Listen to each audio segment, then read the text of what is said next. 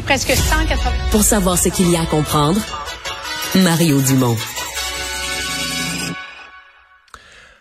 On vous parle maintenant d'immigration. Euh, le gouvernement du Québec a présenté ce matin ses nouvelles cibles. En fait, on pourrait dire nouvelles cibles, mais en même temps, ils ont choisi de pas aller vers une nouvelle cible, de maintenir le, le 50 000 euh, nouveaux arrivants par année, avec bon un complément avec des euh, des gens qui sont qui sont du programme Expérience Québec, donc par exemple des étudiants qui auraient fini leurs études en français au Québec. Maxime Lapointe, avocat spécialisé en immigration.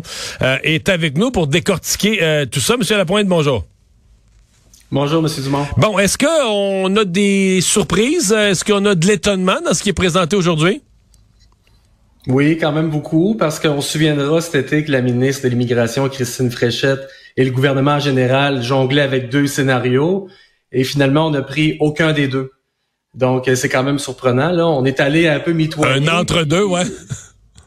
Puis finalement, mais les oppositions ont mis le doigt dessus. On l'a vu cet après-midi rapidement euh, en conférence de presse, entre autres Québec solidaire, euh, sur euh, le réseau X, le Parti québécois.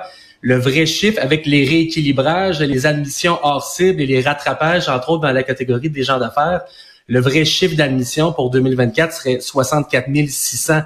Et ça me fait un parallèle euh, particulier avec ce qu'on vit euh, à Québec, entre autres avec le tramway, les sondages. On n'est plus capable, en tant que citoyen, de comprendre les chiffres du gouvernement parce qu'ils sont souvent trafiqués à leur avantage. Le vrai chiffre d'admission pour 2024, c'est 64 600. Et euh, on, verra ce que la population va en penser, mais il faut le comprendre. Ouais.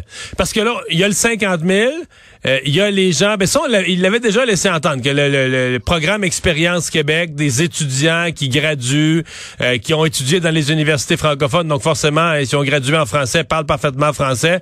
On dit, eux, on les comptera pas comme dans le 50 000. C'est un peu ça qu'ils ont dit dans ce cas-là. L'idée est excellente. Moi, je recommandais au gouvernement d'ailleurs de faire ça dès 2017, mais pour le programme Expérience québécoise, pour le volet des travailleurs. J'ai écrit un livre sur l'immigration qui s'appelle Pour une immigration plus transparente, dans lequel j'ai 53 chapitres sur l'actualité des dernières années en immigration de 2018 à 2023, euh, la période préélectorale de 2018, les positions des partis, la réforme, tel sujet. Et j'ai des recommandations, et il y en a une qui est d'uniformiser le programme Expérience québécoise, qui a le volet étudiant, qui a été charcuté en 2020. Donc, ce qu'on fait aujourd'hui en rouvrant la porte aux étudiants, on vient réparer ce qu'on a fermé en 2020. Donc, la CAQ donc, la CAQ répare. Vous êtes d'accord avec ce qu'ils font, mais vous dites qu'ils réparent leur propre erreur à la base, ils réparent leur propre erreur, mais ils, ils, le font pas pour les travailleurs. Donc, pour les travailleurs, c'est deux ans de travail à temps plein. Ce qu'il faut comprendre, Mario, on s'en rappellera ensemble, les, immigrants parfaits du mois de janvier, des gens qui arrivent avec un permis de travail de deux ans. Le moment où ils peuvent demander la résidence permanente, ils peuvent plus travailler parce que le permis de travail de deux ans finit. Donc, avant la réforme de 2020, c'était 12 mois de travail qui étaient exigés, ce qui permettait dans un permis de travail de 24 mois de cumuler 12 mois de travail et de faire la demande de sélection permanente au Québec. Durant sa deuxième année. C'est ça. Là, il y a des milliers de personnes, malheureusement, qui dorment sur les lignes de côté parce qu'ils sont en train de cumuler le 24 mois de travail et qui n'ont pas accès parce que des fois, la profession a été retirée de la liste des professions exigibles aussi dans la réforme. De... Donc, en... ce qu'il faut comprendre, Mario, c'est assez simple. La CAQ s'est fait élire en 2018 en promettant de baisser l'immigration de 20 de 50 000 à 40 000 admissions. Les admissions, c'est des gens qui sont déjà sélectionnés par le Québec. Donc, le Québec a déjà dit oui. Ils attendent juste l'approbation finale du Canada. Et en charcutant de 50 000 à 40 000, on a charcuté la sortie. Donc, ça crée un goulot d'étranglement qu'on suit depuis toutes ces années-là et les gens attendent sur les lignes de côté ou attendent le fédéral. Et là, on a vu un certain euh, écoule, il ça l'écoulement des demandes en traitement des gens d'affaires. Donc, pour les gens d'affaires, on va venir ajouter 5400 à, 5, à 6600 admissions pour essayer de dépomper les 15 000 dossiers qui traînent dans la machine. Moi, je représente encore des dossiers, M. Dumont, déposés au fédéral en 2017, déposés au Québec en 2014. Donc, les, les inventaires de mmh. dossiers, les Qui ne sont pas réglés neuf ans plus tard? qui sont pas réglés par le Canada. Et là, on le sait souvent, ça se renvoie la balle, c'est de la faute à qui? Mais c'est de la faute du Québec. Si le Québec dit au Canada dans son plan d'immigration, finalise-moi 5000 dossiers, mais s'il y en a 20 000 dans la machine, ça va prendre quatre ans. On le voit avec les dossiers de regroupement familial. Une grosse faiblesse de la réforme d'aujourd'hui, des annonces, c'est les grands laissés pour compte. Les médias l'ont annoncé cet été. Il y a beaucoup d'articles dans le Devoir, entre autres, Journal de Montréal. Il y a 36 000 personnes qui attendent la réunification familiale. Le quota annuel, c'est 10 200. Donc, ça crée deux ans et un petit peu plus, trois mais ans. Ça, euh, ouais.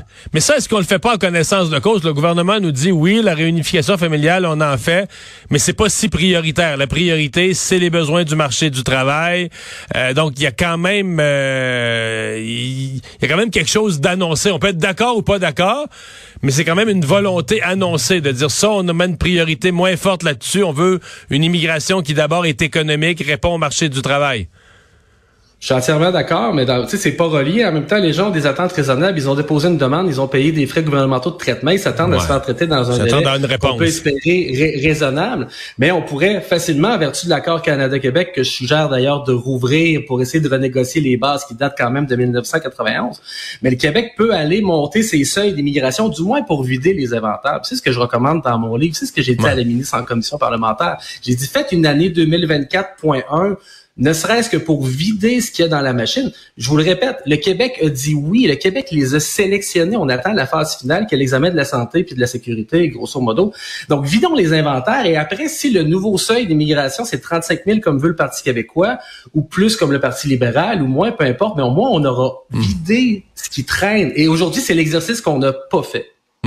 Vous dites 35 000, le Parti québécois. Je voyais les commentaires du Parti québécois aujourd'hui qui dit essentiellement, ben là, la, la CAQ avait promis 50 000. Là, il dit, le programme Expérience Québec, faudrait pas les compter au-dessus, puis les, gens d'affaires. Euh, dit 35 000, puis si tu m'as... Je que le, vrai seuil du Parti québécois, il serait à quoi? Si on a 22 000, euh, et, le Parti québécois est quand même, je veux dire, il s'en sort avec, mais c'est quand même un discours assez restrictif sur l'immigration, si on suivait... Ben, c'est radical. C'est assez radical euh, contre l'immigration, oui. J'avais la discussion avec Guillaume Clich-Rivard en audition parlementaire. J'ai parlé avec bon la ministre, avec une députée de, de Vimont, après ça avec Monsef Déragi, Parti libéral, après ça avec Guillaume Clich-Rivard. Puis lui, ce qu'il me disait, de mettre la pointe, dans le fond, les inventaires dans la catégorie des gens d'affaires, c'est environ 15 000 dossiers. Si on prend les parrainages, regroupement familial, c'est 36 000, ça fait déjà 50 000. Les travailleurs qualifiés, l'humanitaire, et on arrivait grosso modo à un chiffre de 100 000. Donc Guillaume Clich-Rivard et moi, ce qu'on se disait, c'est il y a pour deux ans de seuil d'immigration de 50 000 juste pour vider ce qu'on a accumulé dans les dernières années. Et ça, c'est le bout que euh, la population comprend pas, saisit pas, parce que l'admission, la sélection, immigration temporaire, permanente, on a déjà perdu tout l'auditoire. Mais il faut le dire, c'est comme un serpent qui avale une souris. Il y a un goulot d'étranglement majeur. Donc, si, si les partis québécois mais quand vous dites le, le mais c'est ces gens-là, ils sont, mettons ce que vous appelez un goulot d'étranglement, deux fois 50 000, des gens qui sont dans le système 100 000. Mais ces humains-là, aujourd'hui, là, ils font quoi? Ils, travaillent, c'est des gens qui ont un emploi au Québec, ils, sont sur le territoire québécois, là, ils vivent dans le sol québécois, ils, travaillent. Il y en a, oui, il y en a, il y en a, c'est des immigrants investisseurs, entre autres, qui, sont en... Ah, eux, ils sont à l'étranger, je comprends. Ouais, je comprends. Mais il y a beaucoup de gens, des travailleurs étrangers, des Français qui sont dans le programme Expérience québécoise qui attendent. Le regroupement familial, il y a deux catégories. Hein. Il y a l'immigration faite à l'intérieur du Canada. Exemple, ma conjointe est ici, on fait une demande de parrainage. Il y en a qui sont à l'étranger. Il y a des fois un résident permanent qui va parrainer ses enfants à l'étranger. Donc, il y a autant de gens à l'étranger que sur le territoire. Mais là, on l'a dit, il y a 471 000 immigrants non permanents au Québec, selon les dernières statistiques. Moi, ce que je recommande au gouvernement dans mon livre sur l'immigration, c'est recenser-les formellement, avoir le vrai chiffre, posez-leur la question, qui veut rester de manière permanente, qui veut pas, parce que la ministre... Ça, c'est le portrait qu'on n'a pas. Là. On n'a pas le vrai portrait présentement. La, la, ministre dit les travailleurs étrangers temporaires euh, ils veulent pas rester, ils veulent repartir. Les étudiants étrangers, Jean-François Lisée disait ça entre autres, disait ah les étudiants étrangers ils veulent pas rester. C'est pas vrai. la question au lieu de penser à leur ben place. non, on verra. Vrai, moi je pense, moi c'est moi c'est 100% dans mon bureau c'est 100% de mes clients qui veulent la résidence permanente au plus vite. Les quotas annuels ralentissent les délais de traitement. Ouais. Non, de dire qu'ils veulent pas rester, une grosse partie. veulent pas. C'est vrai que les étudiants étrangers veulent pas tous rester. Ça, c'est une évidence. Il y en a qui sont venus faire un diplôme au ben, Québec. je, suis surpris. Puis, ils veulent retourner, mais il y en a un bon nombre qui veulent rester aussi là. Ben oui, parce qu'ils se font vendre à l'international un chemin d'accès vers la résidence permanente. On leur dit appliquez dans tel programme d'études, exemple un DEP, et vous allez avoir accès à la résidence permanente. Et le gouvernement subventionne des organismes comme Québec International, Montréal International, la SDF. Pour leur vendre ce rêve-là. L'attraction de talent. et d'étudiants étrangers. Puis après, on est surpris qu'il y ait autant d'étudiants étrangers sur le territoire. Donc, il y a, un problème de cohérence. Euh, pour la population, ça devient difficile à suivre. Là, il y avait un article dans le Devoir la semaine dernière qui disait justement le Québec aurait subventionné à hauteur de 8 millions divers organismes. Moi, c'est ce que je disais en commission parlementaire. Est-ce qu'on devrait couper le subventionnement d'organismes pour l'attraction de talents si on pense que la capacité d'accueil est atteinte?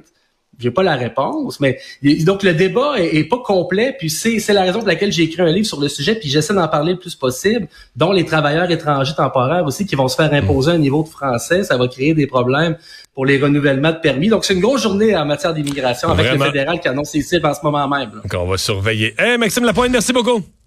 Au revoir. Merci à vous. Avocat spécialisé en immigration.